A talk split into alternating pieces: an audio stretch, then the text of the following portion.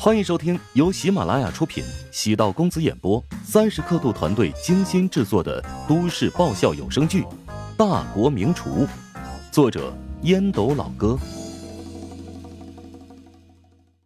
第四百八十二集。你离我远一点，我的事情不用你管。乔治心生同情，也有些敬佩安子夏的骨气。渗透于血液，别人都以为他是个迷倒众生的妖精，但他的灵魂，又不只是妖精那么简单。别说气话了，咱们虽然有矛盾，但那是内部问题。你是我孩子的干妈，我老婆的闺蜜，我怎么能见死不救呢？郑永昌好不容易从地上爬了起来，见安子夏身边多了个男人，声音嘶哑的冷笑：“。”果然跟老贱妇一个德行，身边不缺少舔狗啊！乔治转过身扫了他一眼：“你这家伙的嘴巴还真是够脏的，怎么真不记打呢？”嘿嘿嘿，你别以为今天打了我，你觉得特别痛快，等哪一天被你身边的女人害死，你就等着后悔吧！乔治朝郑永昌走过去，又抽了他两记耳光，才算是解气。他见站在旁边的小雅瑟瑟发抖，提醒道：“哎，这个男人有心理疾病，暴力倾向，对女人动手，我建议你离他远一点。”小雅红着眼睛凝视着乔治，思忖数秒，转身离去。乔治从郑永昌的口袋里摸出了车钥匙，准备将车给挪走，鼓捣了半晌也没找到档位在哪儿，忍痛走过去。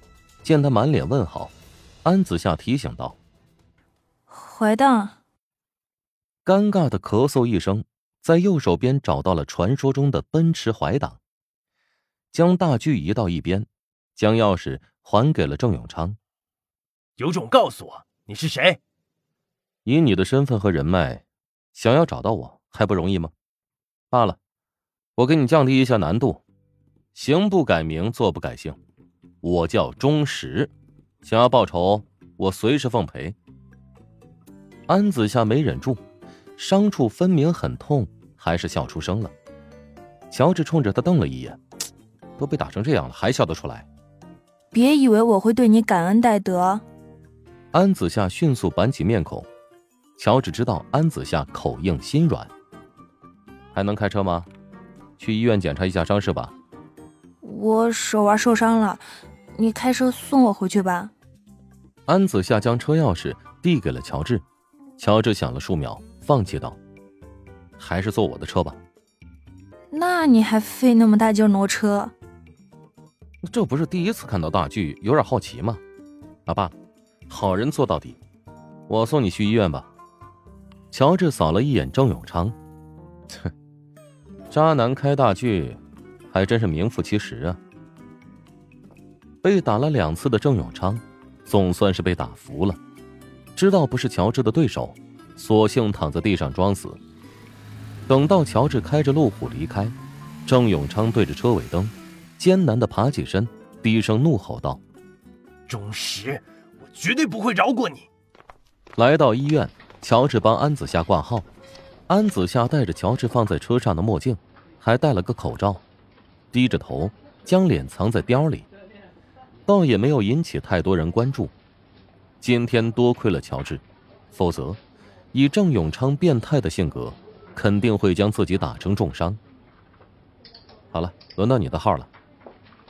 乔治提醒安子夏，安子夏点了点头，走入问诊室。女医生等安子夏揭开口罩和眼镜，下意识的扫了一眼乔治。乔治被瞧得有点心虚，尴尬的咳嗽了一声。女医生声音低沉的问道：“是被他打成这样的吗？”“啊啊，不是，我摔了一跤。”“我是专业的，你不用跟我撒谎。如果遇到家暴的话，可以报警或者寻求公益援助，千万不能忍着，否则只会被那些无耻败类利用，助长他们的嚣张气焰。”女医生凌厉的目光在乔治的身上扫了扫，被误认成了家暴凶手了。乔治哑巴吃黄连，只能默默忍了。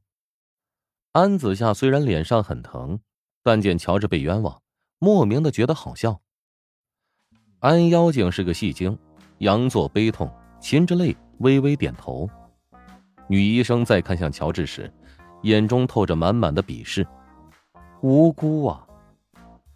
拿着处方，乔治找到药房取药，到护士那边清理伤口，又被护士当成是家暴男鄙视。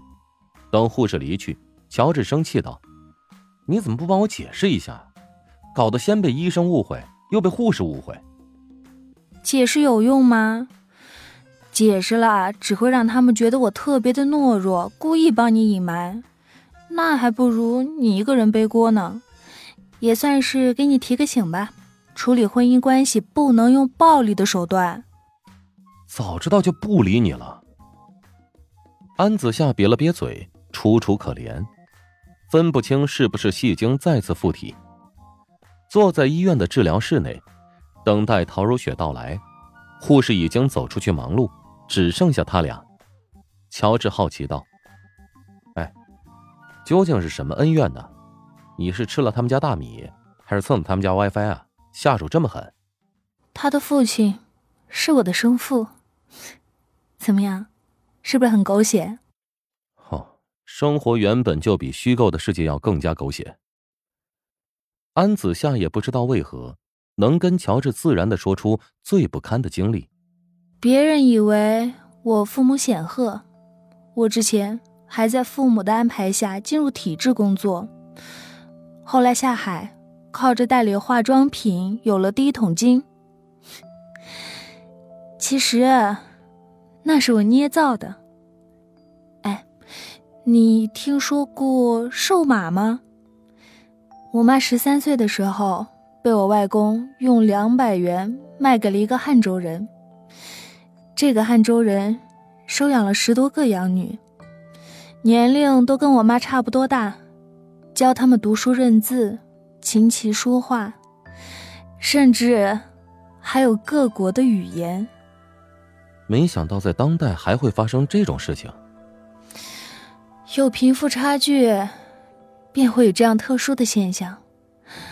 我妈在二十三岁的时候遇到了沈家大少爷，这大少爷已经有了家室，便是郑永昌的母亲。大少与你妈发生了情愫，后来被棒打鸳鸯，大少始乱终弃。不能说完全叫始乱终弃吧，为了我妈，他毅然离婚。但是，为了家族的生意，又不得不屈服于现实。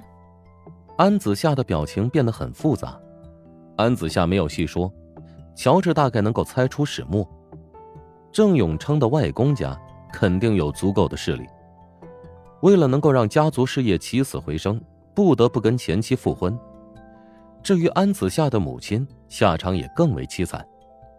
安子夏自嘲道。很多人都瞧不起我，哼！但是那又如何？我活得很坦然。你没必要那么偏激，至少在我心里，你有你的善良。你和如雪一样，从来没有觉得我脏。你们身上有温暖的力量，我才会下意识的靠近你们。乔治沉默，没有人愿意浑身污秽，只因为命运弄人吧。本集播讲完毕，感谢您的收听。如果喜欢本书，请订阅并关注主播。喜马拉雅铁三角将为你带来更多精彩内容。